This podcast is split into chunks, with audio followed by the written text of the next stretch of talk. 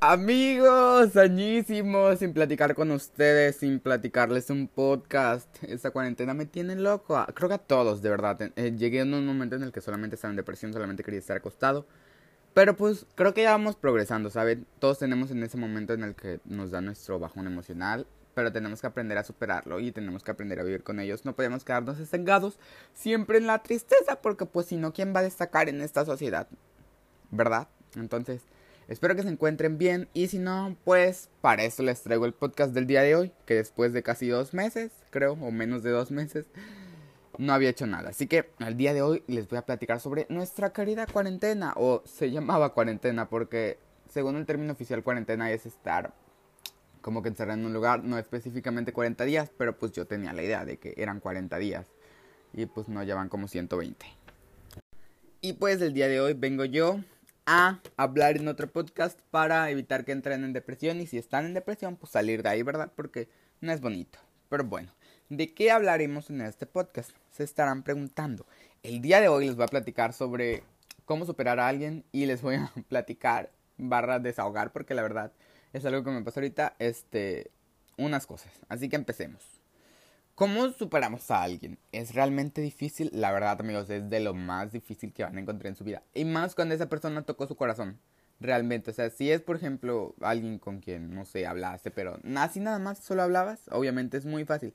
Pero si alguien es alguien que tocó tu corazón, lamento decirles que no lo vas a hacer en un día, ni en dos, ni en una semana, y posiblemente tampoco en meses.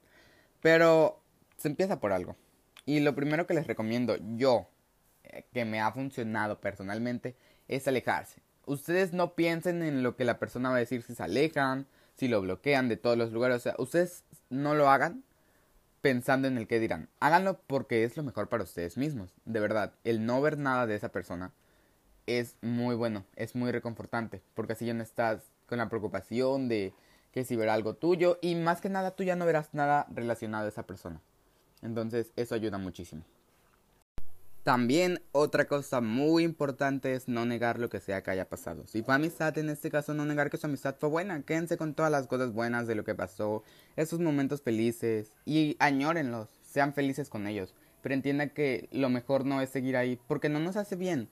En realidad nos está causando simplemente estar tristes. Y en el caso de que haya sido una como relación o algo parecido a una relación, les recomendaría que se queden con los momentos bonitos, al igual que en una amistad que tuvieron. Y entiendan que esa persona solamente les hace daño. O que no es el tipo de persona con el que ustedes quisieran estar. Que por alguna razón la quieren, pero no es el tipo de persona que ustedes quisieran. Esa persona que las respeta o por cualquier razón que ustedes se hayan separado, ¿saben?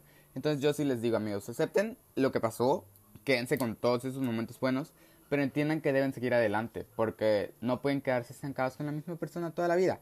Y se los digo yo, que de verdad estás estancado con una persona por mucho tiempo. Pero créanme que poco a poco lo van a ir logrando de verdad. Y de verdad, es muy importante que no vean a esa persona si no están seguros.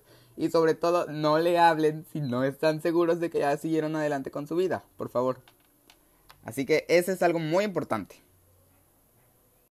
Ahora, ya que como que más o menos les platiqué de cómo superar a alguien, ahora les platicaremos un poco más que nada sobre esta cuarentena, ¿no? En este caso, lo que yo he hecho.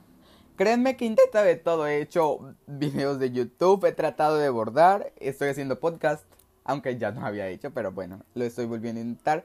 Reanímense, hagan, no se queden con las ganas de nada si quieren aprender alguna coreografía, háganlo si quieren cantar, háganlo de verdad, algo que los haga felices. Porque son ustedes, tienen que sentirse bien. O sea, busquen actividades, intenten de verdad todo. No sé, coser, ah, traten de hacer mejorar su ropa vieja que tienen. Ese tipo de cosas, amigos, de verdad, ustedes no saben lo increíble que es tratar de hacer algo y no quedarse con las ganas de, ah, pues lo intenté. Entonces, de verdad, inténtenlo. Hagan todo lo que ustedes quieran, obviamente sin, sin poner su vida en riesgo, y diviértanse. Que a los que tenemos la opción de disfrutar la cuarentena muy bien por nosotros, porque sé que existen personas que desafortunadamente no tienen el privilegio de quedarse en sus casas y que no les haga falta nada. Entonces, de verdad, si ustedes están en la posición de estar en sus casas y no tener ninguna preocupación, disfrútenlo y agradezcan por ello. De verdad, agradezcan mucho el hecho de que el, todos los días en sus casas exista comida y nunca les haga falta nada. Eso es muy importante. Y bueno, retomando el tema, de verdad, nunca se queden con las ganas de nada, hagan todo lo que quieran y pues creo que es todo lo del podcast de hoy. Este es un podcast rápido. Quería como que retomar el ritmo de hacer podcast porque ya no había hecho.